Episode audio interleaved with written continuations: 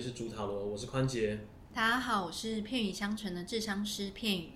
我们今天呢，对，又重新再找了片语过来一次，因为我发现上礼拜找片语来的时候，我们的效益非常好，他的粉丝很多，所以我决定再找他一次。没关系，来嫖我吧。哎，什么？不是，你如果是一般的状况下，这个 OK，但是麻烦一下，现在这个状态下不要乱。没关系，我们是家人，对我们是好朋友，没关系。对。好，这刚好也跟我们今天的要讲的议题也很像。我们今天要讲的议题，其实如果真的来讲，可以叫做边界或界限这个东西。这件事情，其实，在不管你是在像我们之前有稍微提到的，不管你会卡到啊，或什么样的状况，那还包含像是我们其实，在跟人相处，一般人在相处的时候，很容易遇到这样的类型的问题。包含就连我自己，我从事占卜的这一个工作。呃，我自己要学会抓好界限这件事情，我从头到尾花了大概三到四年去学习这件事，因为前面没有人特别去教，那导致说我花了还蛮长的时间在学着怎么样去断开所谓的连接跟界限这个部分。这个议题其实在一开始的时候，我们跟拉格斯其中一集也有提到这个部分，但我觉得刚好最近的一些议题它的出现，也刚好让我们能够来重新再看一下这件事情。那片羽，你要不要跟我们聊一下你自己关于这个议题，你有什么样的想法？其实就是呃，我的粉丝有看到，其实我的 IG 上就是有两篇就是关于界限的文。那它其实最早是源自于我的一支香的名称。那最早做那一支香的时候，只是我个人其实早期的个性是比较偏委曲求全，然后偏会透过牺牲，然后透过他人的肯定。然后去获取自我的自我价值感，但后来就慢慢发现说，其实这样的关系其实是失衡的。发展到后面的时候，其实这个关系就会越来越不平衡，最后就是两方大家彼此之间都会不开心。所以那时候我最早做那支香，只是为了跟大家说，就是其实，在在你有必要的时候，其实你需要去保护你自己。嗯，我写第一篇文的时候，其实它是包含了我对，就是我前段时间觉得自己被。不管是被人白嫖，或是被临界白嫖的那种愤怒感跟边界感，然后对我来说，拒绝跟设立边界，它其实就是某一种阳性能量的展现。那因为其实我过往的个性是比较偏阴柔跟阴性能量的极大化，所以它会让我觉得是个人灵性成长上的一个平衡。那后来我发第二篇文的时候，其实是因为。就是我家两老，就是前阵子离婚了，这样。那我会在他们离婚之后的一些关系上面的互动跟一些运作，会让我看了之后会觉得，难怪你们俩会出问题。就是就是会变成是说，一方就是会要求很多，另外一方明明不是他该做的事情，他又不懂得拒绝。变成是说，双方都没有各自负起各自该负的责任，然后这个失衡的关系，最后中就是一边会负担越来越重，一边呢会要求的越来越多。那负担越来越重的那一个人呢，他其实并不是害怕负担，但是他也不喜欢他做了这么多之后还要被抱怨，还要被嫌弃。但是要求的那一个人呢，却会因为这样，所以会觉得说，其实他得到的还不够多。那这个关系就会因为这样而越来越不平衡，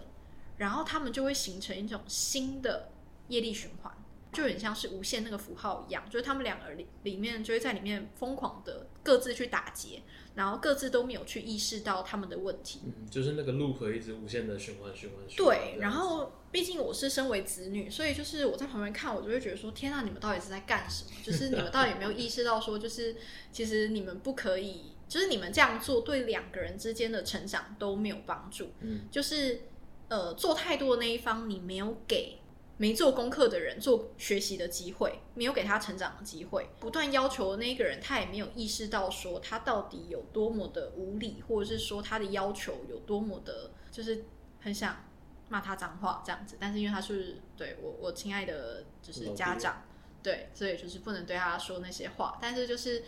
你在旁边看这么多年，你就会觉得其实就是冰冻三尺非一日之寒嘛，只是你们在现在离婚而已。那其实我会觉得这样的状况也普遍的存在于我们上一辈，或是上上一辈的家庭之中。因为其实像我自己，我自己家里也有这样的状况，但没有到你那么的严重。呃，可能因为我跟你的差别在于说，我的个性比较硬一点，所以有一段时间我会对我，有点包含我爸妈，我会把他们就是找来，然后好好的跟他们 talk talk。那其实从你刚刚前面一开始在讲的这些东西，有两个比较大的议题，一个是像《被讨厌的勇气》里面提到的一个重点，叫做课题分割。那课题分割就是包含像是在没有让该去学习的人去学习到他要经历的课程，然后把他的所有事情都揽在身上，但又同时会为了对方的情绪，然后感到不开心，然后就觉得说，哎，为什么对方要有这样的情绪？但其实，在这当中的话，阿德勒在《被讨厌的勇气》里面说过很多次，其实对方的课题你要让他自己去学习，那也包含像是对方的情绪，那也是他该去处理的事。有点像是我之前写过的一个文章里面有提到的，你不用为了别人的情绪去负责，因为那是他的课题。这个部分的话，我们就必须要分清楚，我们有没有把自己该做的都做了，或把自己能做的都尽量做了，那剩下的就是其他人的事情。那当然，我们能处理的，包括像我们自己的情绪。那再来第二点，刚刚讲到第一点是课题分割嘛？那第二点其实就是你有提到一个阴性跟阳性能量的这个部分。我们认识这么久，其实我跟你的这个部分有一点差别，是我的刚刚有讲到，我可能会比较强硬一点去处理这些事情，然后我会让对方知道说有一些底线是不能去踏的。但最重要的一点还是叫平衡。我们能不能够去接受，或者能不能够去，就是接纳对方的对方的情绪或对方的状态，不是我们能控制的这件事情。我觉得这一点其实真的很难，因为其实我觉得先，我们都先不要论职场或是一般的人际关系，因为比如说在家庭里面，我觉得其实华人社会普遍还是会包含着，就是我必须要让你开心，就是我必须要去维持皇城之内的和气。然后我必须要让，就是哦，整个整个关系看起来是和和美美的。然后，但是大家没有认对。然后，因为其实像我小小时候，其实我的个性也是非常非常的强硬。但是那个时候的状态明显就是，呃，我们家是不允许下下对上的反叛，或者是你意见有不一样都不行，绝对不行。所以其实像后来我跟自己家里。的其他的手足讨论的时候，其实我那时候就跟我的姐姐就说，其实这些意见一直都存在啊，只是之前一直埋在冰山下面。那我们到底要继续假装这个和平仍旧存在，还是说我们要选择让这些意见浮上来，嗯，然后让该被看见的看见？然后让大家知道说，其实关于同一个议题，大家想的本来就不一样，那也没有必须是一言堂的必要。嗯，这个部分的话，像我们家也经历过这个过程，但这个过程可能比较早一点，在大概二零一六年那个时候。那二零一六年那个时候，刚好大家那个时候最大的议题是同志婚姻。同志婚姻，我跟我爸的一些态度就会完全的落差。那当然，对于婚姻的态度也有落差。总而言之，就是我花了很大的力气，就是终于让他认知到说，同志跟我们都一样，都只是一般人。那我们要用平等的态度去面对他们。那当然，我爸可能后面又扯到婚姻啊一些状况，然后最后我就是直接因为意见的真的是差距太大，然后我就觉得他很不可理喻，我就直接拍桌子，指着他鼻子跟他对骂，然后冷战两个礼拜。然后我爸后来就态度比较软化一点，然后到现在，我爸甚至会直接跟别人讲出一句。小孩要结婚要干嘛？他们自己开心就好。所以其实我真的觉得边界它并不只存在于就是平辈跟平辈，嗯，它还有存在于就是上对下之间的关系，不管是对上还是对下，让我觉得他在中间的怎么拿捏，其实都是蛮微妙的。那除了像是对家人之外，其实我觉得在职场上也是，嗯，就是台湾人蛮多都会有那种必须培养去读空气的能力。都还蛮多的，对，就是到底你要怎么去抓那一个分界，然后什么时候该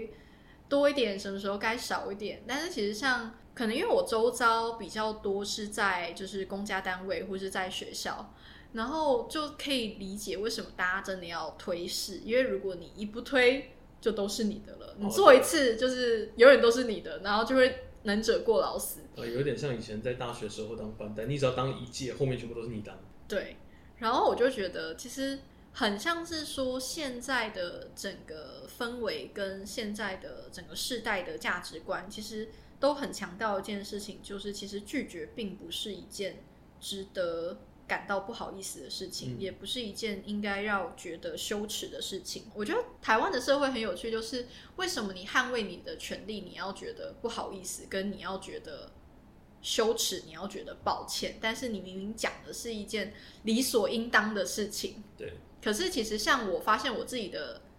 呃口头禅，其实下意识你都还是会补句啊，不好意思哦，不好意思，就是抱歉啊，对不起，我没有办法完成你的需要，嗯我没有办法去满足你的需求。可是其实你讲完之后，你就会愣住，就觉得说，哎，对啊，其实我道歉干嘛？对我为什么要道歉？然后我为什么要满足你的需求？你是跟我很亲吗？还是说你有给我钱？就是 都没有啊。那为什么就是我要为了拒绝我不该完成的责任而感到 sorry？Sorry 对，完全可以理解。这其实我觉得最大的根本是在于说，不管今天是上对下，还是平辈对平辈，甚至是你是对陌生人，其实少了最基本的一个东西叫尊重。对，那你没有尊重说，其实别人本来就是独立的个体。这个部分其实我我觉得像是我父母自己在这个部分，后来我就还蛮感谢他们在这部分给我最大的一个尊重或者是宽容。他们对于我的事情，他们会会来，可能不管是来询问我的意见或怎么样，但我会认为是他们把我当成一个独立的个体、独立的成人，然后我们再做互动。那但是现在很多人，不管今天在职场，甚至是像是在最近的 Me Too 的也是一样，因为大家就是在一开始的时候，你没有尊重对方是一个独立个体，然后拼命的去踩踩着，然后就有点像是你刚刚在一开始的时候就讲到那个词一样，白嫖。很多就觉得啊，没关系啦，啊，我的权利、我的权势或我的位置就是比你高，所以你应该怎么样，应该怎么样。但这个东西是很有问题的。同样的，刚刚有讲到像家庭的这个部分，家庭这边上对下，就好像说，哎，我下面的人就一定要让上面的人开开心心的。What the fuck？就是有一种权势跟封闭性的环境跟地位，会造就出这种很独断专善式的行为。嗯，没错嗯，那其实我觉得尊重背后还有一个很重要议题，其实是信任。嗯就是你信任这一个人，他具有足够的能力，可以去完成他面前的课题。你信任他可以他做的选择，你信任他可以为他的选择负责，负责嗯而不要去干预他的就是人生的轨迹或是他的状态。嗯，那这个也是我最近深刻体会的一部分。然后其实像最近社会议题，真的会觉得，嗯，可能因为我本身是生理女性，然后会某种程度上其实蛮有感触的，因为我觉得其实台湾的女生或多或少其实都有遇过类似的事情。然后像，嗯，我今年算要满十岁，是要满二十九，那其实我也一直记得，就是呃，我十九岁那一年发生的事情。就是我当年其实是高中是读女校，我那时候就是算大学算考的还可以，所以我就是很早就开始放暑假了，这样。那比较常往学务处跑，就跟里面的主任教官是比较熟的。那大家也有保持着，就是那时候就是只是觉得是一个信任的长辈，甚至到大学之后都还有联络。然后其实我到现在都还记得事情发生那天我的穿着，就是高领的衣服，然后丝袜是厚绑的，就是看不出透肤的那一种，然后毛裙，然后就是看起来就是整个人就是包得紧紧的，但是并没有到说真的多显曲线。但是我一样是被袭胸跟强吻了。然后我记得我当下的反应真的不是，呃，真的不是像大家讲的说什么哦你会抗拒，真的你你就是僵住，因为你会，你第一个的反应是哦我怎么会，就是这个人我这么信任这个人怎么会对我做出这样的事情？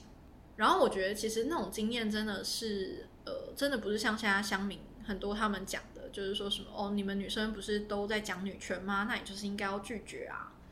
然后我觉得最讽刺的是，其实那个时候的我是读法律系，就是感觉上就是一个应该要很为自己捍卫的。可是其实当下说实在，当下我很清楚没有留下任何的证据。然后我还记得，因为发生的时候我非常的慌张。所以我甚至是笑着赶快把他送走的，就是想要维持，就是我也不敢去打破那一个关系。当然结束之后，我是光速把这个人封锁。然后我还记得是，甚至到前两年，就是有时候我走在呃暗夜的半道上，我脑中还是会突然冒出这件事情的场景，然后我还是会突然的惊吓，甚至是突然的僵住，然后我还是要很明确的去安抚自己说，哦，就是这件事情已经过去了，它已经过去了很多年，而且当年的你是，你已经做到最好。然后你其实就算回到当下，其实你的反应都是很正常的，你没有必要没有必要去责备你自己。对我后来就去想说，哦，那我即便那时候呃一个法律系出身的女生，其实其实反应基本上跟一般大众女生是差不多的啦。嗯，到甚至到今年，我才突然想起十七十八岁那一年在。教官室就是在学务处教官室那时候看到其他女教官看我的眼神，我才突然意识到说，其实他们是有眼神，其实是有表彰的其他的意思，其实是一种警告。但是因为他非常的五味杂陈，但是他们最终都没有说出来。嗯，然后那个时候就是其实我必须很承认说，其实我当我在我二十八、二十九岁认知到这件事情的时候，其实我内心有怪说。为什么你们当年没有说？那后来那个时候，在那件事情发生之前，那个教官他是提前退休的，所以其实我相信他会对我出手，也代表他绝对有对其他女中的学学生出手。嗯，但是你们其他的女教官没有选择让这件事情去揭露，而你们是选择让他仍旧可以领着他的退休俸。让这件事情赶快过去。我在想，会不会在当时，他们也有他们，因为毕竟也是生理女性，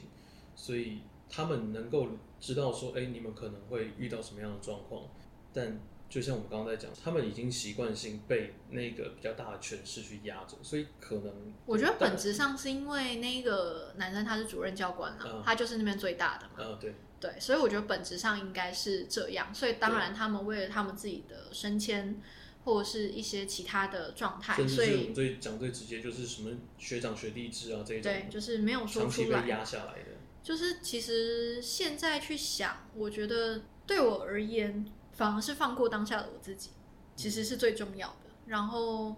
对于他的话，当下其实就像你讲的，你已经做到很好了。嗯，那同样的。我们在这边也要跟在台湾的每一位，你只要有遇过类似的事情，其实真的都要告诉你们说，你们在当下能够做到的，都已经是做到最好的，不要再怪你们自己，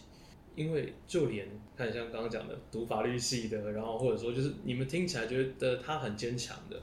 他在那个当下也不一定真的有办法做些什么。而且我还记得我当时的男友就是超废的，就会跟你说。啊！你就赶快把这件事情忘记吧。我说，哇塞，你的安慰真是一点安慰，一点安慰的作用都没有，很废。他只是，他只是，他那时候只是说，哦天哪，怎么会遇到这种事？哦，你你不要再一直想了，你赶快把这件事情忘记。真是谢了哦。对，然后我现在想说，哦，真的是一点用都没有。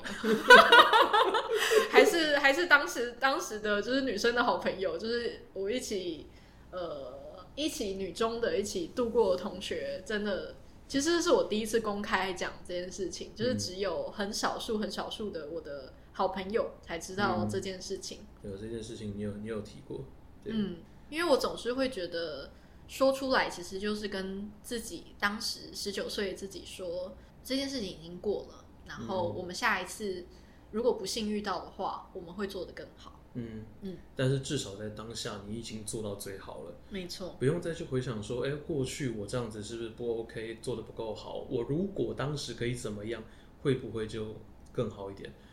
不，你当下你已经做到最好了。但其实我觉得现在社会上这样的状态，我会觉得 Me Too 运动它最大的症结点应该是说，让过往的创伤被揭露，但是。我觉得有一部分也是，也有一部分的男性是被泼脏水。那当然就是会发生在女性身上的事情，也会发生在男性身上。但是究竟大家有没有保持着相同的同理心嗯。去对那些同样发生在男生身上的受害者，嗯，然后变得是我觉得最终这个运动会有点被感觉上会有点失焦了，我觉得这是很可惜的一点，它应该是一个彼此之间去揭露跟彼此之间相互理解的一个过程。而且最后还是要重新的回到我们今天的重点，就是在不管是 Me Too 运动还是对一般人身上，其实为什么会有发生这么多事情？其实就是我们没有掌握好我们自己的课题跟我们跟别人的界限，那有没有去尊重或者是去信任对方这样子？再来，我们要稍微回到这一次的主题，包含像是界限，除了我们讲的一般人啊，或者说你在职场上啊，还有一个，其实像我自己，因为我自己是前医护人员，在那个护理系在精神科护理学的时候，其实一直在讲到一个重点，就是你绝对不能够有所谓的情感反转移。这个部分的话是专有名词，反转移跟转移的部分有差别。就是今天当我跟一个精神科病人在会谈的时候，因为我能够协助让他度过他的一些比较低潮的时刻，那他可能会对于我会有一些转移，会觉得说，哎，这个人他能够协助我，那我就觉得他很你在。他眼中就有滤镜了，哎，对 就是就有光芒，对对对，那看起来特别帅。哎哎，不要弄得好像我长得我本来不帅一样。哎，好了好了，就就普通了，我承认。对，但是我什么都没有说哎，去你的！但总之，这个叫做转移，情感转移。那所谓情感反转移是什么？情感反转移就是指我今天对于这一个我在协助的一个对象，我保持着一个，哎，他很可怜，我需要同情他，然后就对他会有过度的付出。而这个东西也是同样的，我们的界限没有掌握好，让我们自己把过多的能量、过多的情感放置在对方的身上，导致说在这段过程当中失了那个分寸，这样子就很容易会有伦理上的问题，跟自己的能量上的一个问题。那同样的，从刚刚讲的护理师跟病人、占卜师，其实对客人也会有这样的状况。这个部分的话，片语你自己的也有经历过不少类似的。其实我会觉得，我们就讲一个最普遍的好了。其实我们应该会发现说，比如说像呃，你常常在干坏事的时候，你妈都知道。啊，就是或者是说，你不用特别讲，你跟你妈之间会存在于某种的心电感应，或者是说，呃，情侣之间有时候感情深厚，或者好朋友之间也都会有。那其实我觉得它是一种能量锁。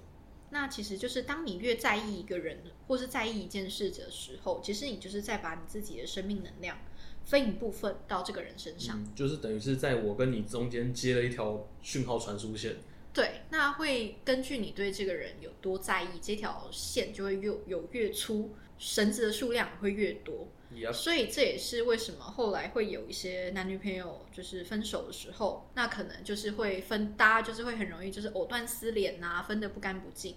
因为就是很容易在最后会消融了自我的边界。嗯，那这一个也是会存在于大家一般所谓的妈宝，或是就是直升机父母上面。嗯，就是会把小孩的事情抓到自己身上做，其实都是去尝试去掌握超过自己边界的事情。那其实我觉得这些都是讲起来很容易，但是实践上真的是需要非常多的会有很大的难度了。难度，跟需要很大的智慧去放手。嗯，因为我真的觉得人真的只能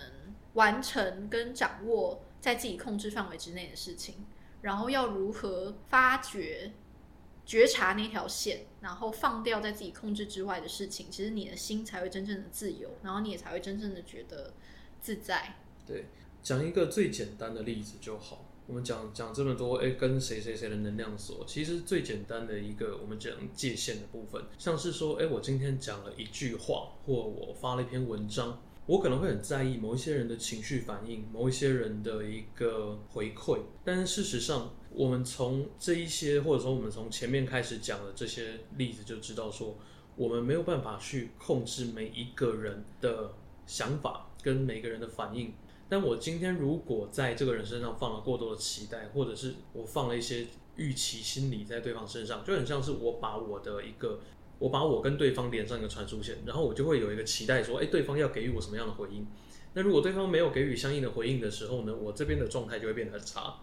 但事实上，在阿德勒的课题分割里面，其实就讲很清楚，我们能做的就是我把我的，例如说像文章我写好，我把它抛出去，但是我没有办法控制几个人要推我追踪，或者是就是几个人就觉得说，哎，我讲的不太对，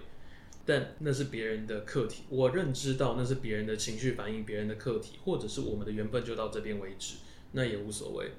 那总之，这就是我们在讲的一个最简单的一个界限的，或者说我们讲课题分割的一个例子。对啊，就是像我现在看我奶奶，就会觉得说，嗯，她就会在那边觉得说啊，就是他们怎么会离婚呢？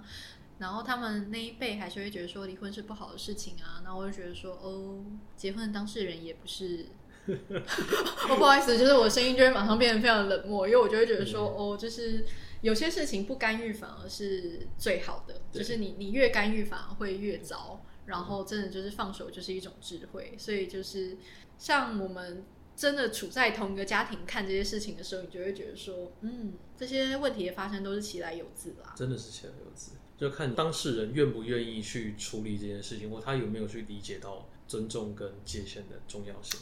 我觉得真的是有其难度，因为像是我觉得两个人，或是特别是关系越亲密，不管是男女朋友、家人，或是好朋友之间，嗯，久了之后都会就是亲近生无慢吧。就是你会没有办法去拿捏好那个分际，那大家长此以往之后，就会发现，呃，反正以前这样做，你也没有，你也没有说不要嘛。对。那我就继续喽。对。然后就会越来越多，越来越多，越来越多就越来越过头了。嗯，对。呃，软土生绝的道理了。我们常常就是觉得说，哎，这个也没关系了啊，对方好像也没差了，那就这样吧。但事实上。可能只是对方在一开始的时候给予你的一些包容跟忍让，但并不代表说这样子是好，或者说这样子是没有捞过界的。所以只能说，就在这辈子，麻烦时时刻刻的慢慢的去觉察这件事吧。你有没有掌握好你自己的边界跟别人的边界？你有没有不小心踩到别人的地方去？因为我觉得，就是当你勇于去保护自己而去拒绝什么事情的时候，就是当你勇于画下那个界限的时候。你要有一个心理准备，就是你会被讨厌。对，然后别人的心情是否平静与你无关。就是你，你只要去管好你自己的内在就好了。那如果这一个人他足够爱你，他足够尊重你，他就会调整他自己的步调，去符合你的原则，或是符合你的界限。那他如果没有这么做的话，那就叫他滚出你的世界。而且同样的，当他意识到你自己是有那个界限在的时候，那如果他能够去理解，能够去体谅，同样的，他自己也会慢慢的去知道说，哎，我自己也该设立好我的界限，而且他反而会更尊重。对，哦，我觉得台湾女生真的是，那怎么说？就是我们真的就是要有话就说出来，我们不要每次都觉得男生会通灵这样子。就是我们真的不会 对，然后我觉得男生也是，就是我过往在亲密关系里面，我真的觉得沟通是一件非常重要的事情。就是你什么东西都不讲，对方真的不会知道。那大家就是大家都会觉得说，哦，你这么爱我，你应该要知道我的需求。我真的觉得就是我们就说出来吧。你希望他这次情人节怎么做？对，或者是你这次想要收到什么礼物，或者是你这一次就是你们想要怎么去。度过你们的就是假期，我觉得就大家就说出来，好好说，就是我们有嘴巴，不要用猜的，真的不要用猜的，因为我觉得猜都会猜错，然后你又会在那边一颗心上上下下就说啊，他是不是真的很不懂我？对，然后像我的话，我就会动不动就滑坡，说啊，他是不是不爱我了？去你的，滑坡大师就是你。对，我觉得动不动就滑坡，说哦，他是不是不爱我了？对，但其实就是说出来就好，对我就是要这样。那你。嗯，请请做到。对，没有做到的话，那我们就事不过三这样子。嗯，身身为一个异性恋生理男性，我必须先讲，就是我过往的经验也是，就是当你没有特别讲的时候，我努力的去猜，我是真的没有办法去想到你在哪里想什么，把你的牌拿出来啊！不是。我自己真的也很少，就是为了这种事情去抽牌啊！你哎，我必须先讲一个事情哦。很多人都觉得，哎，占卜师是不是有事没事，就是哎那个牌就直接看拿出来开始抽抽抽抽抽，并没有，没有啦。关心则乱，其实真的是我自己是觉得说，越跟自己有关系的，有时候反而会越不准。有时候就是那叫盲点，就是你会有成见跟盲点，然后或者说你的滤镜在那儿，所以你就会很容易被鬼遮眼。所以我们才会讲说，我们自己占卜师在算的时候，都会找别人帮忙看自己的。没错，对，因为有些时候别人才看得更客观一点。像我最近就是人家那个已经连续四个人跟我说，哎、你该休息喽，你该休息喽，你该休息喽，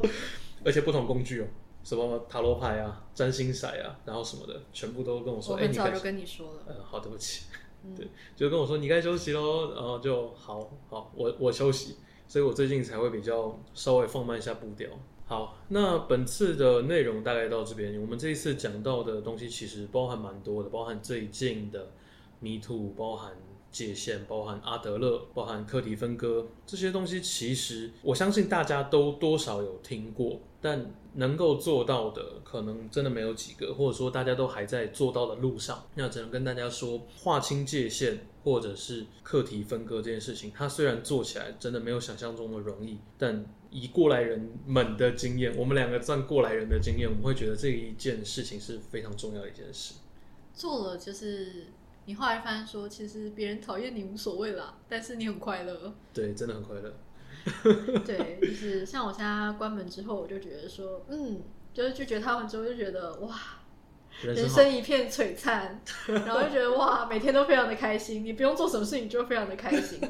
然后生活上面也是，就是你只要把自己过好，对你其实会发现你的生活省力很多。好好的成为你自己，然后反正喜欢你的人，他们本来就喜欢你，他们不会因为你保护你自己的权利，然后捍卫你自己而讨厌你。对，但是如果会因为这样讨厌你的人，他在一开始他只喜欢他自己，他并不是喜欢你。或者是他本身对你就是有利可图，一样，对，所以就我觉得就是好好成为你心目中最想要完成的自己，就是其实那样就已经非常的足够了。OK，好，那我们本集的内容就到这边为止，那我们下礼拜再见，拜拜。拜。